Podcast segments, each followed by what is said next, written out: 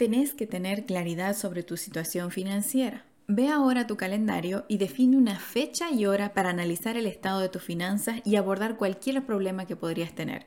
De esta manera tendrás claridad en temas de tus ahorros, inversiones, deudas y tal vez incluso encuentres gastos innecesarios que puedas reducir o eliminar.